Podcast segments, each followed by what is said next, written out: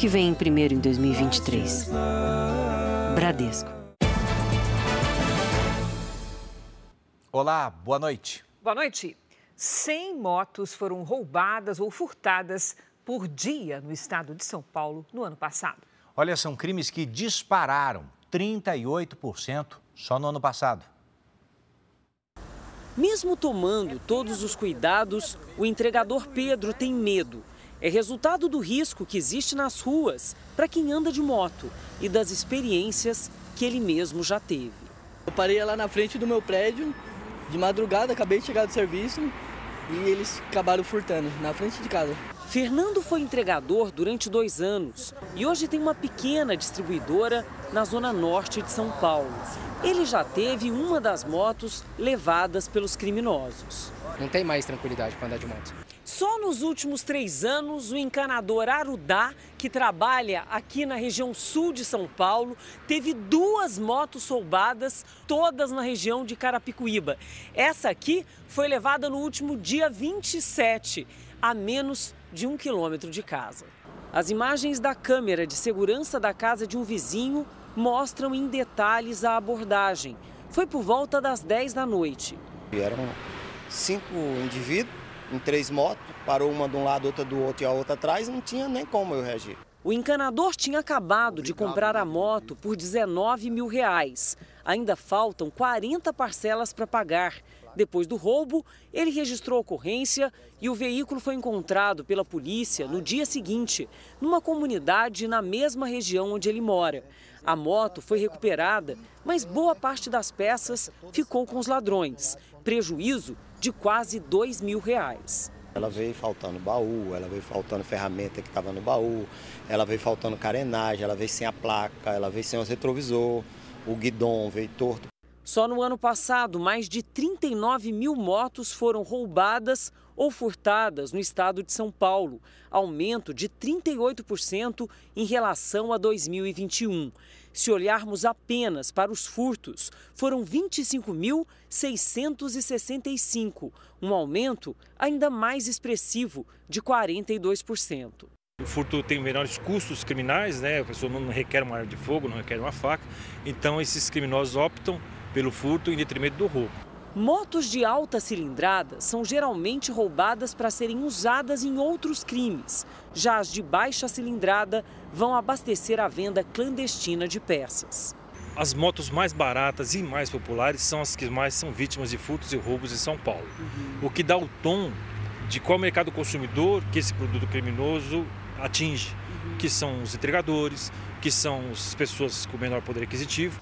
A Secretaria da Segurança Pública de São Paulo informou que reforçou o policiamento em todo o estado e que os números de motos recuperadas e suspeitos presos cresceram.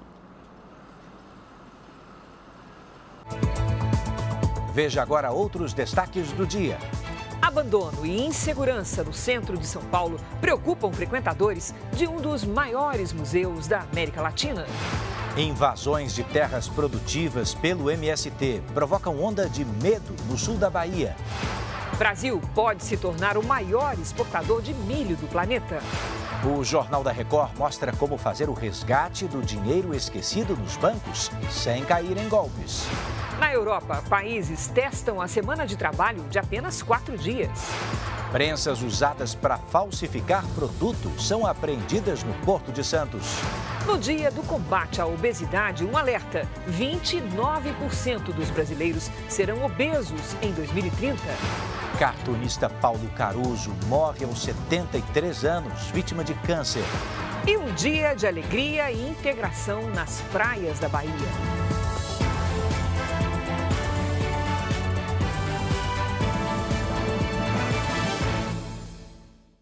Oferecimento: Bradesco. Renegocie suas dívidas com condições especiais. Estamos juntos para você saber que no mês em que se comemora o Dia Internacional da Mulher, um número assusta e muito. A cada dois minutos, uma mulher ainda é vítima de abuso sexual no país. Por ano, são mais de 800 mil vítimas que ainda convivem com a falta de informação e, principalmente, de acolhimento. As lembranças da infância deixaram marcas na vida toda dessa mulher. eu tinha sete anos, foi depois do Dia das Crianças. Começou com sentar no colo. E aí estourou um caso de abuso com outras duas pessoas bem próximas a mim. E eu comecei a entender que o que acontecia comigo era abuso. Ela foi abusada sexualmente dos 7 aos 16 anos. O agressor era alguém bem conhecido, um primo. Tem o meu sangue, mora perto, todo mundo confia, é um vizinho muito bom para todo mundo, é um parente muito bom para a família. Quando fez a denúncia, foi desacreditada pela família. Por consideração aos parentes, não fez nenhum registro na delegacia. Medo de ser julgada ou de não acreditarem. Motivos que levam mulheres vítimas de abuso sexual a se esconderem.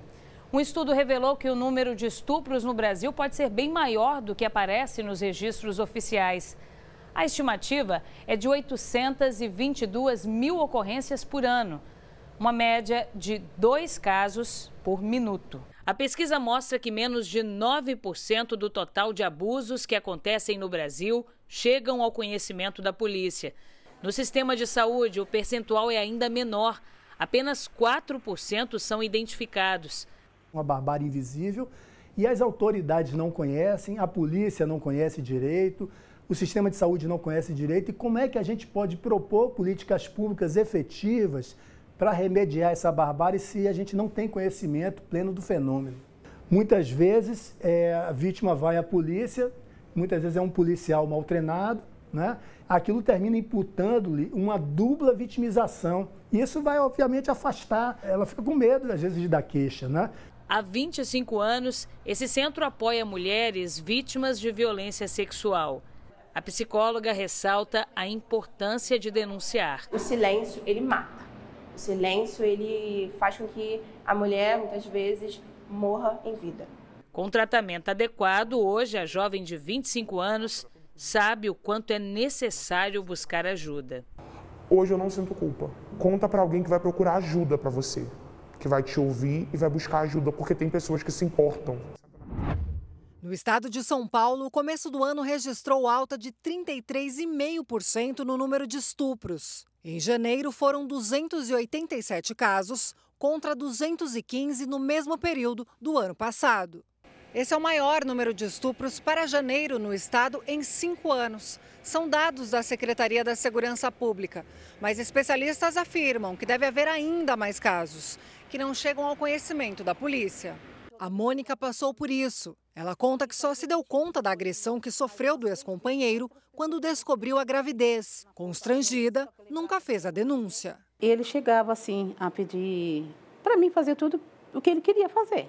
E eu, achando que era normal, eu aceitava. A Célia relata que foi violentada dos 11 aos 16 anos pelo melhor amigo do pai. Na época, sentiu dor e culpa.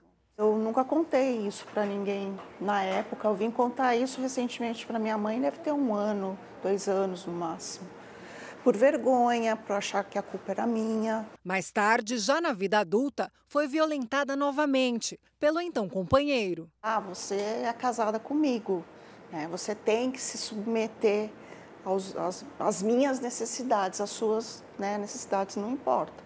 Para se recuperar das marcas profundas deixadas pelos abusos, há dois anos ela frequenta o Bem Querer Mulher, programa de enfrentamento da violência contra a mulher no Brasil. Infelizmente, na nossa sociedade, uh, mulheres são educadas desde muito cedo a eh, realizarem o papel, a se colocarem no papel de servidoras dos seus companheiros, dos seus maridos. E, por sua vez, os homens são educados para que as mulheres estejam a serviço deles uh, como propriedade deles. Ela dificilmente percebe que ela é uma vítima de violência sexual. É um acolhimento fundamental para as vítimas. Hoje eu sei que é que foi um, um, uma violência sexual. Uma multidão acompanhou o enterro da vereadora de Juazeiro do Norte, Iane Brena. A principal linha de investigação é que ela tenha sido vítima do namorado, que também foi encontrado morto. O velório de Iane Brena foi marcado pela comoção. Amigos e familiares prestaram as últimas homenagens à jovem médica de 26 anos que presidia a Câmara Municipal de Juazeiro do Norte, maior cidade do interior do Ceará. Ela demonstrou a capacidade que ela tinha, mesmo tão jovem, de gerir o poder legislativo da segunda principal cidade do estado, maioria de homens. Ela fez uma liderança. Yane e o namorado, Rickson Pinto, foram encontrados mortos dentro de casa. De acordo com a Secretaria da Segurança Pública do Estado, a principal linha de investigação do caso é que trata-se de um feminicídio seguido de suicídio. De acordo com relatos de parentes, Yane já havia terminado o relacionamento algumas vezes, mas acabava reatando com a insistência de Rickson.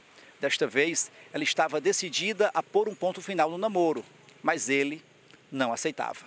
A gente não pode mais aceitar esse tipo de coisa. Ninguém é dono de ninguém. Nós temos que acabar com esse machismo estrutural que existe na nossa sociedade e que aqui no Cariri é tão forte. Você sabe que realizar aquele sonho de comprar o carro zerinho, zerinho, está cada vez mais distante? É que o preço subiu e subiu tanto, mais que a inflação hein, nos últimos anos. Por isso mesmo, Edu, o brasileiro tem ficado mais tempo com os carros antigos. Um levantamento apontou que quase 60% da frota brasileira tem mais de cinco anos de uso. Seu Antônio admite, não seria nada sem a grande parceira dele, essa caminhonete. É com ela que ele faz nove feiras por semana. O carro novo ele anda mais, mas não aguenta tanto peso igual o carro antigo. Ele anda menos, mas tem mais força. Ela é de 1984. Se existisse um paraíso dos carros velhos, ele seria na forma de feira livre. Com o modelo 99, Roberto atravessa a cidade todos os dias para vender os produtos. Milzinho, bom demais. Atravessa Goiânia inteirinho. A frota brasileira está ficando cada vez mais parecida com o estacionamento dessa feira em Goiânia. Os veículos que circulam pelas ruas e estradas de todo o país estão mais velhos. Um levantamento feito pelo Sindpeças apontou que menos de um em cada quatro veículos no Brasil possui até 5 anos de uso. Há 10 anos era quase a metade. Já os carros, que têm entre 5 e 10 anos de uso, correspondem a quase 60% da frota nacional. Em 2012, eram menos de 40%. Durante a pandemia, a falta de matéria-prima fez os preços dos carros novos dispararem, o que também contribuiu para o envelhecimento da frota. Em 2020, por exemplo, o carro mais barato do Brasil saía da concessionária por 39 mil reais. Hoje, o mesmo veículo custa quase 70 mil reais, aumento de quase 80%. Se o valor do carro tivesse sido corrigido pela inflação oficial do período, deveria ser vendido a pouco mais de 47 mil reais. Quem comemora são os revendedores de carros usados. De acordo com a Federação dos Revendedores, o comércio desse tipo de carro aumentou mais de 26%, se comparado ao mesmo período do ano passado. Carros antigos consomem e poluem mais e ainda são menos seguros. Todos eles ficaram defasados tecnologicamente.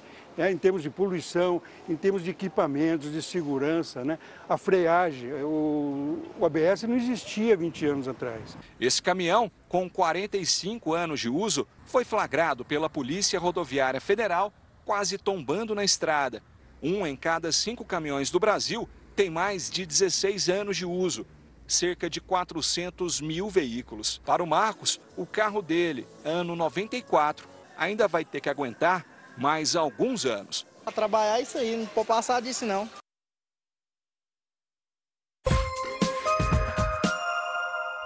O influenciador digital Tiago Toguro se envolveu num acidente que terminou com a morte do motociclista Johnny Vieira, no Rio de Janeiro. Segundo testemunhas, Toguro perdeu uma saída em uma avenida, deu marcha ré e bateu contra a moto que vinha no sentido correto.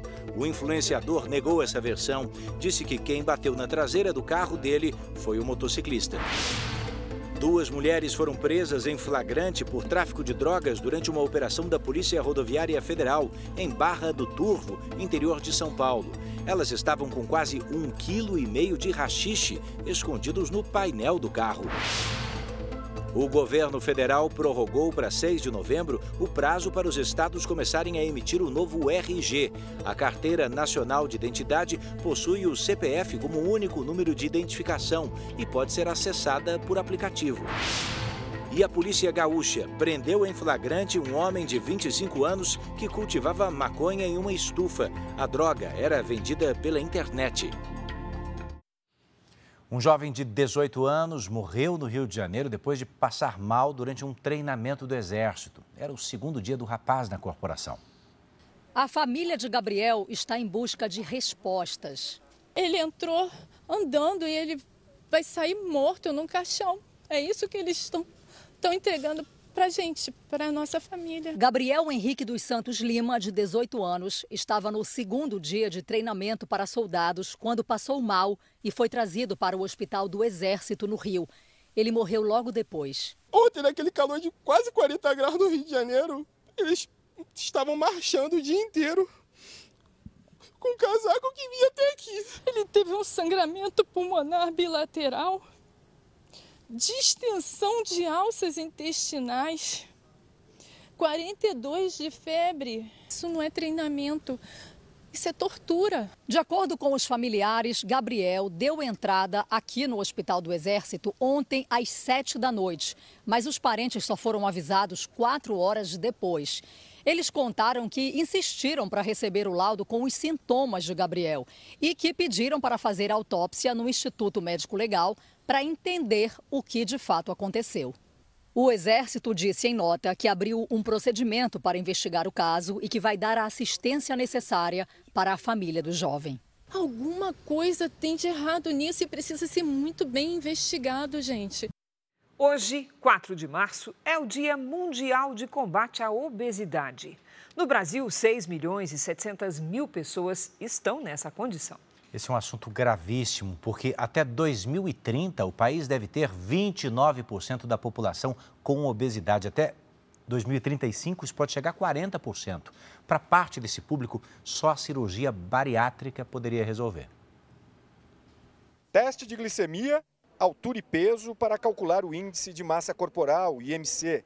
No Dia Mundial de Prevenção à Obesidade, moradores da comunidade de Paraisópolis, na capital paulista, são orientados sobre os riscos da doença e sobre os tratamentos disponíveis pelo SUS.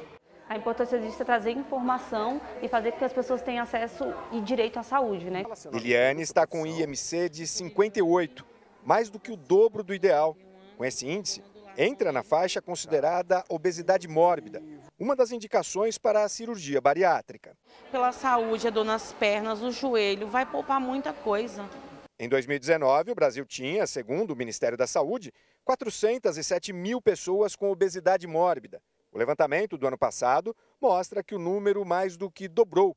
São 863 mil pessoas.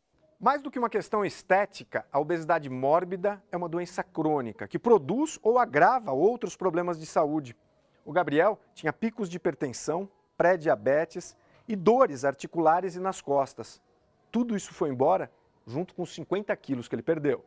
Depois de dois anos na fila do SUS, ele passou por uma cirurgia bariátrica. Essas fotos são de quando ele ainda tinha 130 quilos. Hoje, um ano depois da operação, está com 80.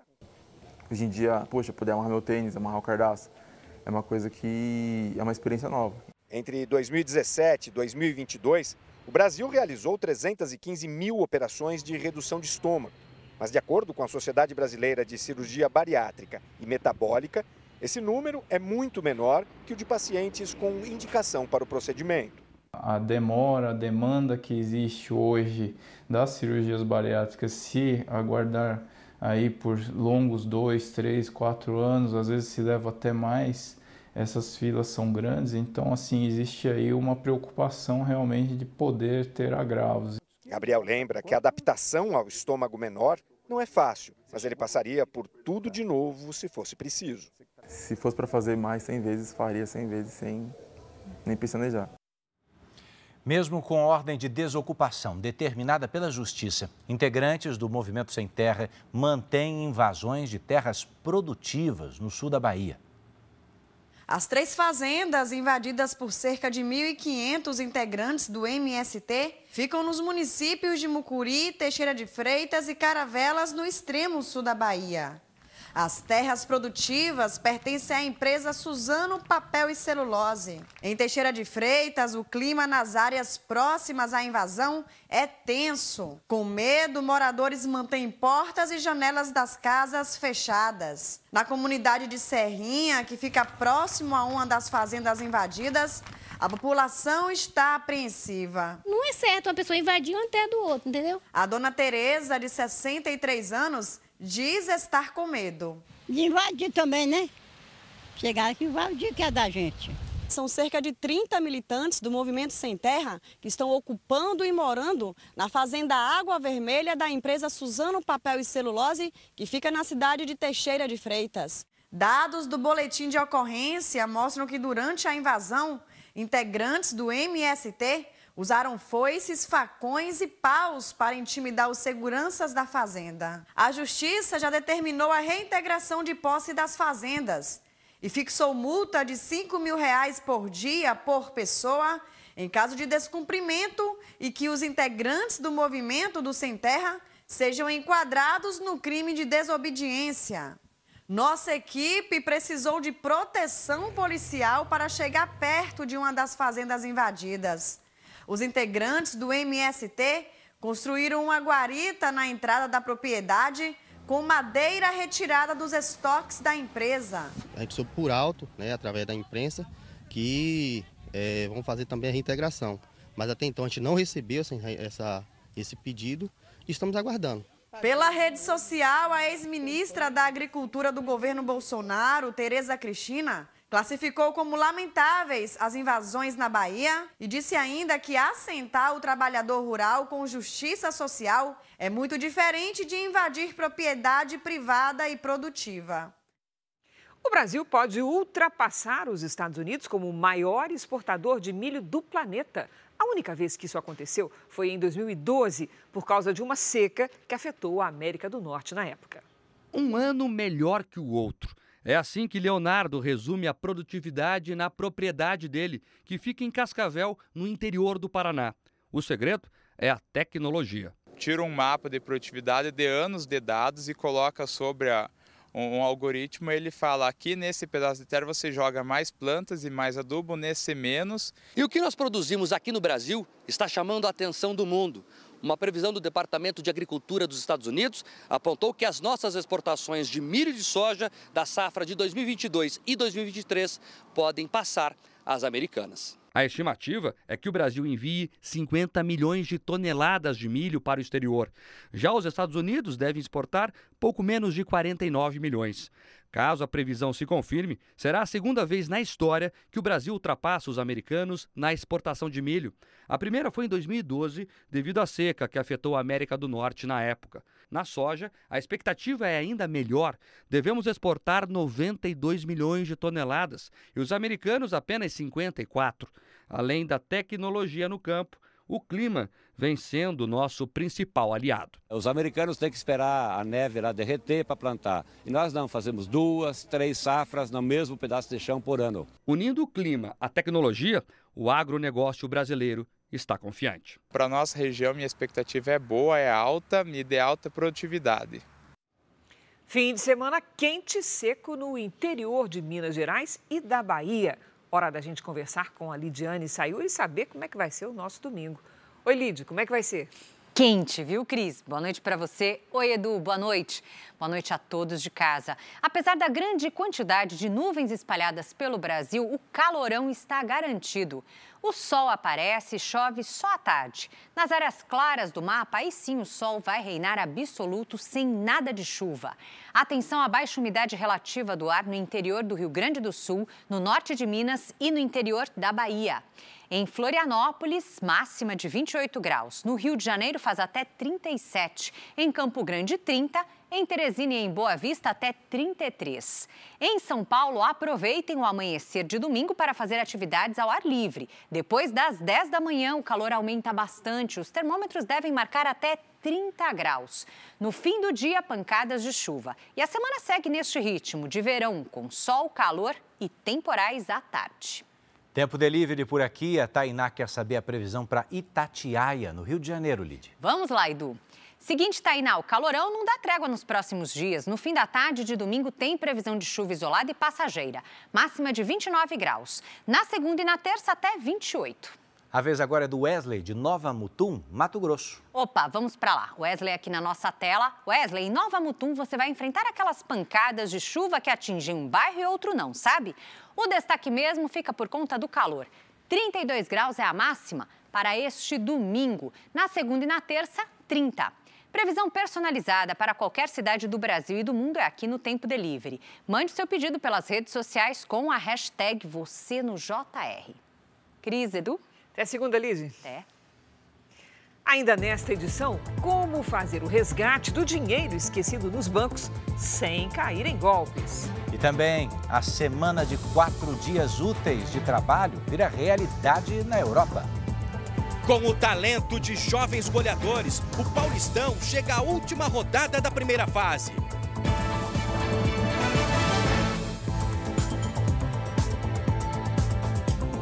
O ministro da Justiça, Flávio Dino, disse que a Polícia Federal vai investigar o caso das joias que teriam sido um presente do governo da Arábia Saudita a uma delegação brasileira durante uma visita oficial ao país. Ministros e assessores do ex-presidente Jair Bolsonaro disseram que o presente iria para o acervo oficial da presidência.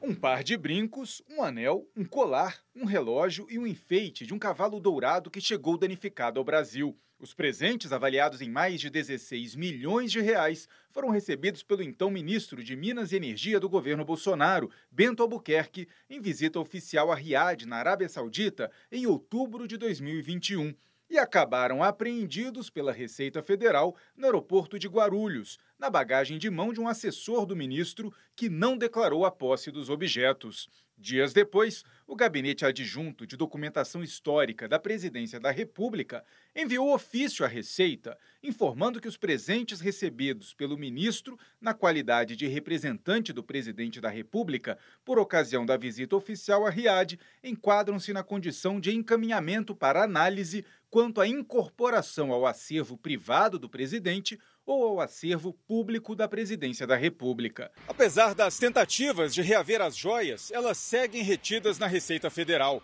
Se fossem consideradas como um presente pessoal, seria exigido o pagamento de taxas e impostos de quase o mesmo valor das joias. Como um presente oficial ao Estado brasileiro, não há cobrança de impostos. O ministro da Justiça, Flávio Dino, anunciou que vai pedir que a Polícia Federal investigue possíveis crimes. O ex-ministro Bento Albuquerque afirmou que as joias passariam a compor o acervo do Estado e não seriam entregues a Michele Bolsonaro. A ex-primeira-dama comentou o caso nas redes sociais. Ela ironizou ao dizer que tinha tudo isso e não estava sabendo. O ex-presidente Jair Bolsonaro participou hoje de um evento com lideranças conservadoras em Washington, nos Estados Unidos. Bolsonaro comentou o caso das joias apreendidas pela Receita Federal e criticou a autorização do governo brasileiro para navios de guerra do Irã atracarem no Rio de Janeiro. Bolsonaro falou por cerca de 20 minutos. Afirmou que, se fosse presidente, o país não teria problemas com a questão dos navios iranianos que atracaram no porto do Rio de Janeiro. Somos um país de paz. Se eu fosse presidente, não teríamos esse problema agora com os navios iranianos. Essa semana, Estados Unidos e Israel condenaram a chegada das embarcações de guerra ao Brasil. A embaixada americana disse que, apesar da soberania do Brasil, nenhum país deveria autorizar a ancoragem de navios que já facilitaram ações terroristas e comércio ilícito.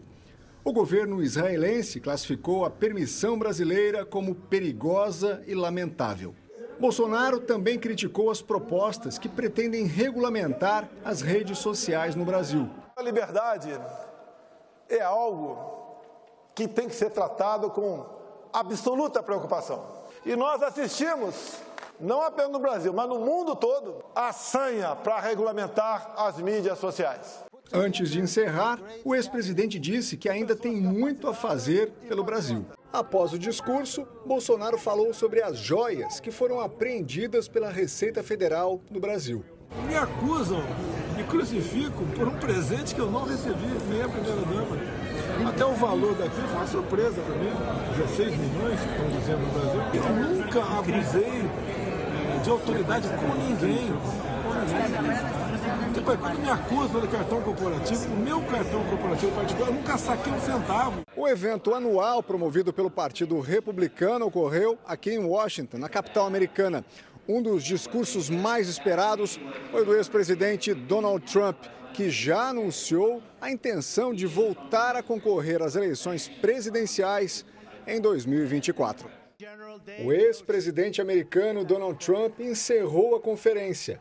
Em um momento de agradecimento, Trump chamou o Bolsonaro de um líder popular da América do Sul.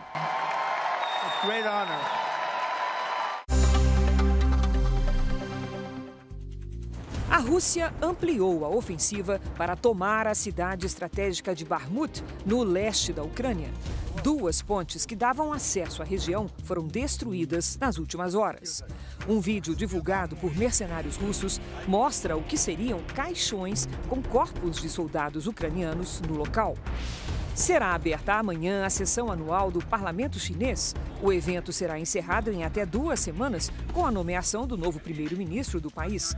É esperada também uma ampla reforma ministerial com a indicação de nomes próximos ao presidente Xi Jinping. Na Malásia, quase 40 mil pessoas precisaram ser retiradas de casa por causa de inundações. A previsão é de mais chuva forte nos próximos dias. A polícia da Austrália apreendeu mais de duas toneladas de cocaína que saíram do México. A operação teve apoio dos Estados Unidos e terminou com a prisão de 12 pessoas. A droga foi avaliada em mais de 3 bilhões e meio de reais. Veja a seguir: morre Paulo Caruso, um dos maiores cartunistas do Brasil. Daqui a pouco, operação de combate à pirataria no Porto de Santos. Fiscais da Receita Federal apreendem prensas que falsificam máscaras de super-heróis. Falta de segurança preocupa frequentadores de um dos principais pontos turísticos de São Paulo.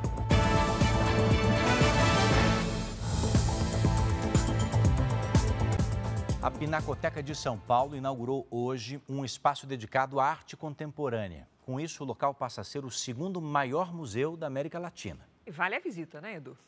Mas muitos visitantes não sabem do perigo a que estão expostos ao redor do museu por causa dos furtos e roubos nas proximidades de um dos principais pontos turísticos da capital paulista. Liberdade só do lado de dentro do novo anexo da Pinacoteca do Estado. Quem chegava para a inauguração do agora segundo maior museu da América Latina já vinha com muito medo. A Cícera e o Emerson estavam sem a bolsa e o celular. É complicado porque você pode quer tirar uma foto, você não consegue tirar uma foto, você não pode trazer o celular. Você fica com medo de trazer bolsa, então eu saí sem nada. Na região do museu, em janeiro deste ano, houve 22 roubos e 99 furtos de celulares. Eu estava atendendo meu celular, aí eles pegaram e levaram tudo. Carregou a bolsa de um com o celular dentro e no outro dia seguinte só carregaram o celular do outro. Até ontem, esta placa ficava na porta de entrada da Pinacoteca. Um aviso para que os visitantes não usassem o celular ali por perigo de furto.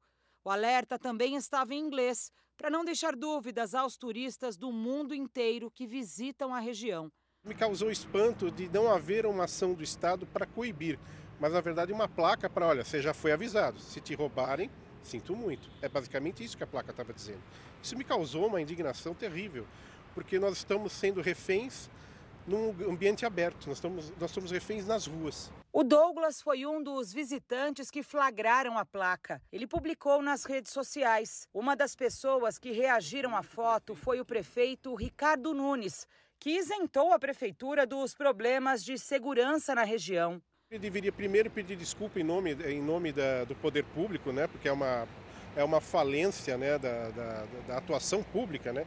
E em segundo, bater o telefone para o governador ou para o secretário de Segurança Estadual e falar, olha, vamos resolver isso. Se a segurança pública não é função da prefeitura, o cuidado com o espaço público sim. E o abandono está em exposição a céu aberto e gera criminalidade não apenas na região da Pinacoteca, mas em todo o centro de São Paulo. O governo do estado comanda as polícias civil e militar e é responsável direto pela segurança. Mas em seis horas que a reportagem permaneceu nos arredores, só encontrou policiamento na porta do prédio novo da Pinacoteca. Ontem, o Jornal da Record mostrou com exclusividade a situação na Praça da Sé, marco zero da cidade. O comércio ilegal da Feira do Rolo que ocorre ali gera insegurança, sensação que se espalha também pela região da Pinacoteca. Todo tipo de crime, uso de drogas. A filha do Paulo foi abordada na rua de casa. Voltava às 10 e meia da noite, trabalhando, entrou um meliante, abordou ela, empurrou para dentro do prédio, bateu, machucou ela. A menos de um quilômetro dali, os moradores enfrentam o crescimento de furtos e roubos nas casas. Aqui, o suspeito leva a porta de alumínio de uma casa. Este outro destrava o veículo do comerciante e furta as mercadorias. Outra preocupação de quem vive, visita ou trabalha aqui na região é o tráfico de drogas. O comércio ilegal ocorre nas barracas, que se espalharam por todo o entorno desde a dispersão da Cracolândia. Muitos dependentes químicos trocam objetos furtados por drogas. Aqui, um dependente químico coloca fogo em cabos furtados para extrair fio de cobre e poder trocar por crack. É comerciante sendo roubado, é morador sendo roubado, é todo dia. O que se vê na região é um rastro de sujeira, destruição e abandono do poder público no centro da mais rica cidade do país. Não é justo que isso continue assim. E isso só se resolve se houver uma ocupação. Quando eu falo ocupação, é ocupação 24 horas. Modelo força-tarefa, envolvendo Guarda Municipal, Polícia Militar, Polícia Civil, órgãos de saúde, em força-tarefa para poder devolver o centro para São Paulo. A Prefeitura de São Paulo disse que as questões de segurança pública são de responsabilidade do governo do estado e não respondeu sobre a falta de zeladoria na região central. Já o governo do estado disse que as ações das polícias civil e militar foram intensificadas na região. Um carregamento de brinquedos falsificados que foi encontrado no Porto de Santos chamou a atenção da Receita Federal. É que, em meio aos produtos piratas que estavam ali, havia também prensas que seriam usadas para fabricar os brinquedos falsos no Brasil. Fiscais da Receita Federal embarcam em uma lancha no Porto de Santos, atravessam o canal de navegação e, na outra margem, chegam ao terminal onde está o carregamento suspeito. A carga já está fora do container, no galpão. Essa é uma operação diferente daquelas que buscam encontrar tabletes de drogas escondidos em mercadorias para exportação. Aqui não há necessidade de contar com a ajuda de cães farejadores. O que esses fiscais procuram são produtos piratas no meio de cargas que estão sendo importadas. Só na importação a gente tem até 6 mil containers por dia entrando, fora outros tipos de carga aqui no Porto Santos. Então é, é um mar de coisas, é uma enormidade, só mesmo com sistemas informatizados e com tecnologia que a gente consegue dar conta de estar tá analisando tudo. Nas caixas, os fiscais descobrem pecinhas de montar falsificadas, fantasias de heróis, videogames, tudo contrabando. E o que chama atenção? No carregamento, há prensas usadas para falsificar máscaras de super-heróis. O equipamento seria usado para uma linha de produção de produtos falsificados. A empresa dona das marcas emitiu laudo para confirmar a falsificação. Já é uma tendência que nós não é a primeira vez que nós aprendemos esse tipo de prensa, mas é, a gente está verificando que eles estão começando a fabricar no Brasil esse tipo de produto pirata. No ano passado, a Receita apreendeu no Porto de Santos mais de 222 milhões de reais em mercadorias contrabandeadas. Os produtos apreendidos, que são originais, vão para doação. Os piratas, não, porque oferecem risco à saúde pública. Foram encontrados é, elementos como cádmio, chumbo, que são substâncias tóxicas e muitas vezes os pais eles estão tentando economizar um dinheiro, mas estão colocando em risco a vida dos seus filhos. Por isso, depois da apreensão, esses brinquedos só têm um destino: a destruição. Um tiroteio assustou quem estava num shopping da zona norte do Rio de Janeiro. Você vai ver nas imagens, os criminosos assaltaram uma joalheria e, na fuga, roubaram um veículo lá na frente. Os assaltantes atiraram e os clientes de um restaurante da área externa do centro comercial começaram aí, ó, a se esconder atrás das mesas. Segundo a administração do shopping, ninguém se feriu. A Polícia Militar faz buscas na região, mas até agora não conseguiu prender ninguém.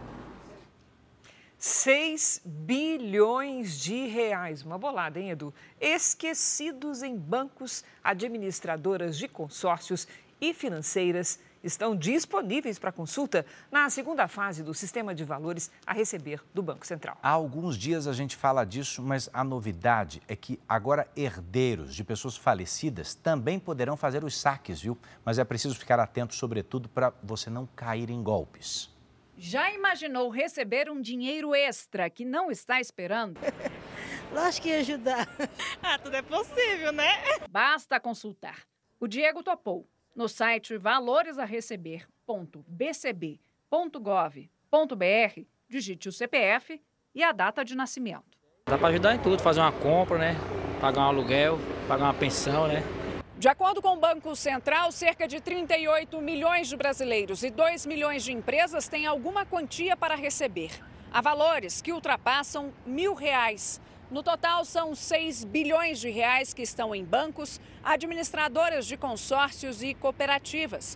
O dinheiro poderá ser resgatado a partir do dia 7 de março. A ideia é devolver o dinheiro para os verdadeiros donos e movimentar a economia. A partir dessa informação, o cidadão pode resgatar o valor ou contactar a instituição financeira para fazer o resgate. O indicado por economistas é usar o dinheiro primeiro para pagar as dívidas. E se sobrar, mesmo com pouco, dá para começar a investir. Existem hoje fundos de liquidez, por exemplo, que vão investir em tesouro.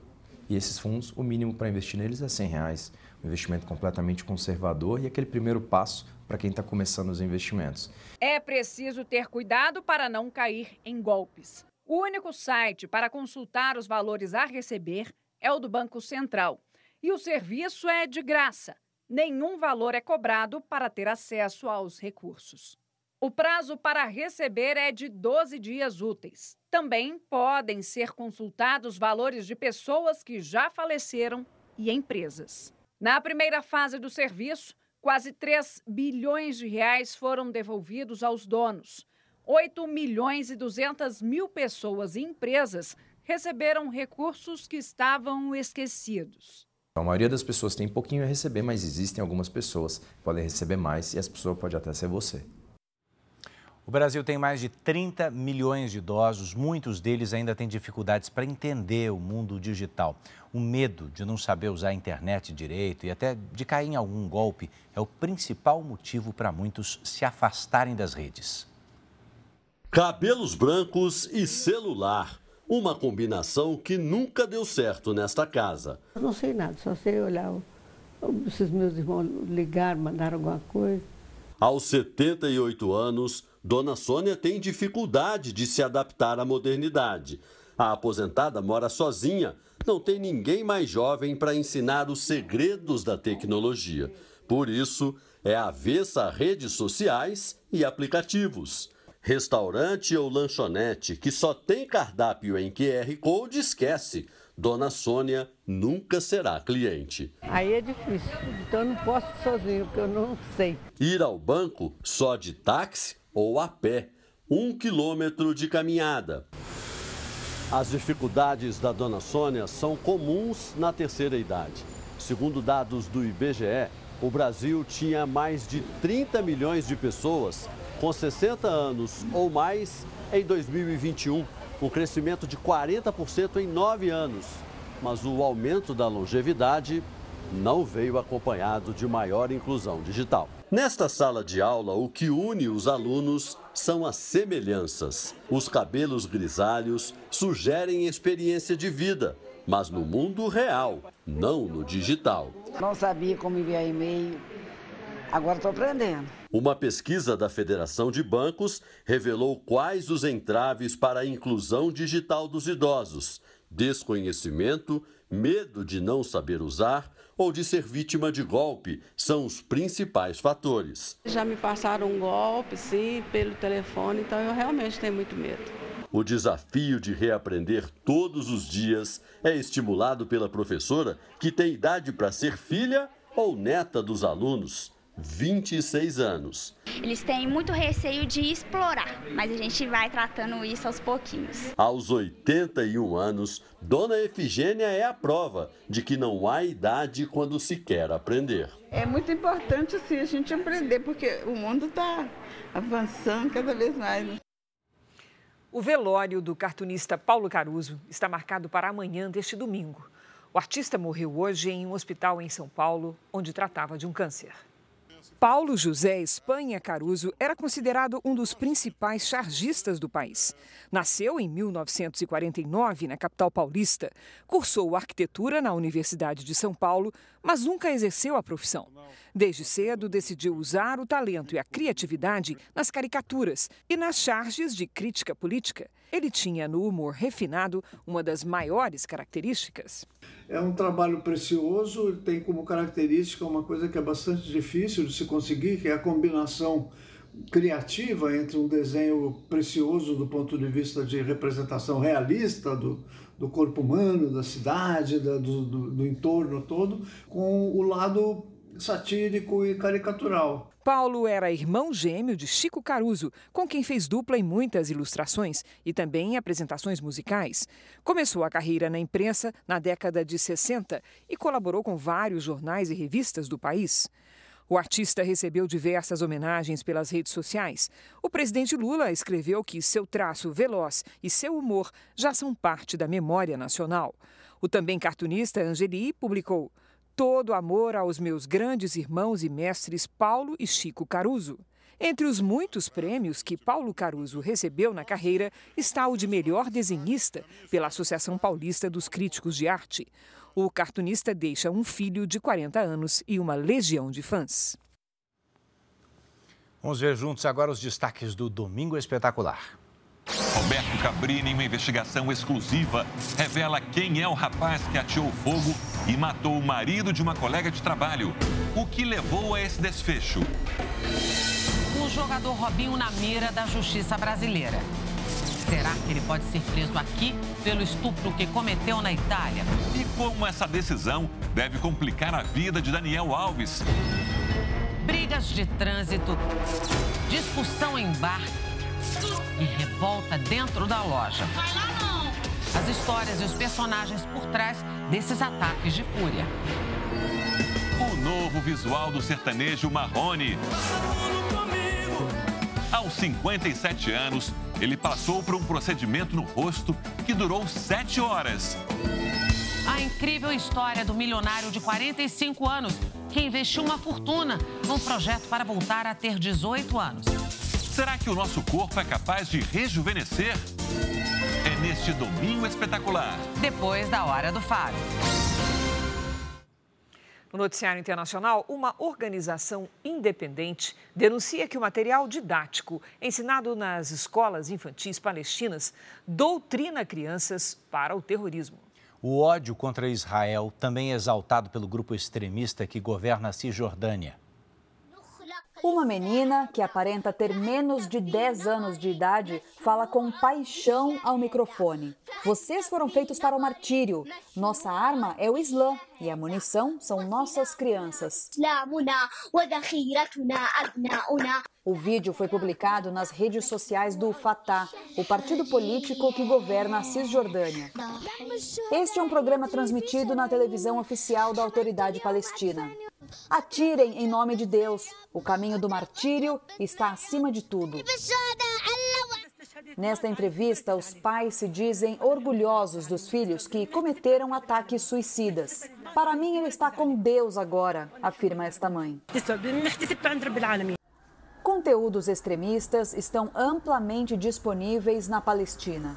Uma organização não governamental analisou o material didático usado nas salas de aula. De acordo com o último relatório, os livros contam com materiais que incitam a violência e promovem o antissemitismo, a perseguição aos judeus. Aulas de física são ilustradas com o uso de um estilingue contra soldados israelenses. Nas aulas de matemática, as crianças aprendem a contar quantos mártires morreram em ataques suicidas. O pesquisador Itamar Marcos é diretor de uma organização que monitora as redes sociais palestinas. Ele diz que a estratégia começa na infância. É uma lavagem cerebral. Temos vídeos deles em acampamentos de verão, crianças de 6 ou 7 anos cantando músicas sobre virar mártires. Este cientista político afirma que isso tem efeito contrário na busca dos palestinos pela criação de uma nação reconhecida pela comunidade internacional. Esse tipo de incitação, esse tipo de cultura do ódio, esse tipo de falta de governabilidade da população, da, do governo palestino para com é, a sua própria população, somente atrasa negociações de paz, somente convence os israelenses de que não há o outro lado, de que no outro lado não há com quem conversar a respeito de uma paz duradoura e verdadeira. Mas existe entre os palestinos quem procure o diálogo com os israelenses. O professor Mohamed Daoud é de uma família árabe tradicional. Na juventude, chegou a integrar o grupo palestino Fatah. Até que um dia, em Tel Aviv, a mãe dele teve um ataque cardíaco e foi atendida por médicos israelenses. Para minha surpresa, eles a socorreram rapidamente, deram os medicamentos e fizeram de tudo para reanimá-la, conta o professor. Desde então, Daoud começou a trabalhar pela paz. Dedicou a carreira como professor universitário a mostrar o outro lado do conflito para seus alunos. Chegou até a levar um grupo de palestinos para conhecer o campo de concentração de Auschwitz, na Polônia. Ele defende que não será possível chegar à paz por meios militares. O pensamento é o mesmo nessa escola de Israel. Aqui em Tel Aviv, uma escola serve de inspiração. Crianças judias, muçulmanas e cristãs estudam juntas, aprendem desde cedo a conviver em paz e respeitar as diferenças. Nas salas de aula desse jardim da infância, a gente ouve dois idiomas, o árabe e o hebraico. As 150 crianças passam os dias juntas, aprendendo sobre a cultura uma da outra. Os fundadores da escola, um casal formado por uma judia e um muçulmano, contam que, para eles, a melhor forma de criar os filhos é estimulando a convivência das crianças, sem ódio. Fear without hate. Noga, que é brasileira, trabalha aqui há dois anos. Agora a gente não vê porque são pequenos e parece que eles não entendem, mas no futuro eu acredito muito que eles, eles vão estar sempre com isso é, dentro deles. E vai fazer diferente. O mundo precisa disso. Esta é também a opinião desta professora muçulmana. It's a very opening heart eu trago a minha cultura no meu idioma árabe e eles veem o meu coração. Eu vejo aqui uma comunidade que quer ser uma coisa só, diz a professora. Estamos plantando sementes, diz o dono da escola. Não, não, we, put plant here, seeds. Deixa eu dividir agora com você que países da Europa estão testando a semana de quatro dias de trabalho. Em Portugal, os patrões afirmam que a produtividade melhorou, hein? E os salários não foram alterados. O que é um sonho para muitos já é uma realidade para André. Ele trabalha quatro dias na semana e folga três. Eu tenho um bocado de cuidado a tocar no assunto, que é para não fazer muita inveja às pessoas. André é um dos 140 funcionários da empresa de tecnologia da Holanda, com sedes também na Suécia e em Portugal. Desde setembro, a companhia adotou o modelo de quatro dias de trabalho com três dias de descanso. Mafalda, responsável pelo RH, explica que a redução da jornada não impactou nos salários. Eles continuam iguais. Tanto que as pessoas possam estar mais descansadas, mais focadas durante os quatro dias de trabalho, mas também terem mais tempo para eles próprios depois também fazerem outras atividades, que não seja só trabalho. A empresa saiu na frente mesmo antes da implantação oficial do projeto piloto pelo governo português, que vai começar em junho. O secretário de Trabalho de Portugal explica que as empresas que buscam essa nova modalidade querem se tornar mais competitivas no mercado. É uma tendência que eu diria que veio para ficar e que se vai eh, acentuar nos próximos anos. Esse novo modelo já foi aprovado por outros países aqui da Europa, como o Reino Unido. De acordo com uma pesquisa britânica, cerca de 90% das 60 empresas que fizeram essa experiência decidiram adotar esse formato de trabalho mais curto com a mesma remuneração. Quem já tem a sorte de ter esse fim de semana prolongado, aproveita o tempo extra para estudar, relaxar e curtir com amigos e a família. Eu vou buscar a minha filha mais cedo, que é sempre bom. Uh, eu gosto muito de aquários, tenho um, escrevi um aquário pela primeira vez num concurso internacional. O paulista Danilo, que vive em Lisboa há três anos, também tem a folga de três dias e causa inveja aos amigos no Brasil. Realmente o pessoal fala, ah, eu quero mudar para Portugal, quero, é, quero também ter essa experiência. Eles veem as, eu fazendo as coisas na sexta-feira, as fotos de eu passeando, e falam, a gente vai mudar. Ficou ostentando também, né? Olha, se os jovens são os destaques da convocação da seleção brasileira, no Paulistão não é diferente. A última rodada acontece neste fim de semana e a Record TV transmite ao vivo o jogo entre Botafogo e São Paulo, domingo, às 15 para as 4 da tarde. John Kennedy, da Ferroviária, não ficou conhecido pelo nome famoso, mas por causa dos gols no Paulistão.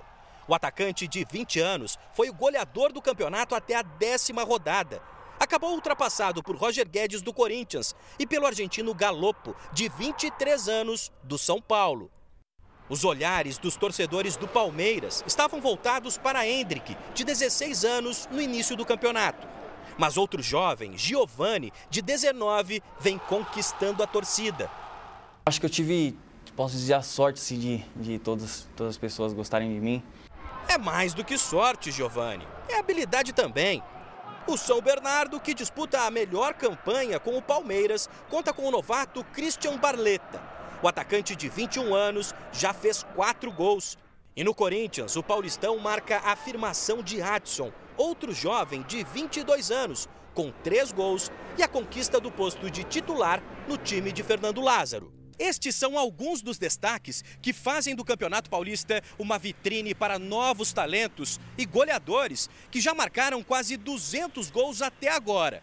Na rodada decisiva, a emoção fica por conta das duas últimas vagas nas quartas de final e da fuga do rebaixamento. No jogo que você vai ver na Record TV, o Botafogo precisa derrotar o São Paulo para se classificar no Grupo A. Se o time de Ribeirão Preto tropeçar, a vaga fica nas mãos do Santos, que busca uma vitória contra o Ituano fora de casa. No Grupo C, Ituano, Ferroviária e São Bento disputam a classificação, mas também correm risco de rebaixamento. Dois times caem para a segunda divisão. O pior cenário é o da portuguesa, que precisa de uma combinação de resultados para escapar da queda. Ainda tem uma chama, temos que lutar até o final e torcer que os outros resultados também façam com que mantenha a portuguesa na primeira divisão. O Corinthians venceu o Santo André agora há pouco pelo Paulistão.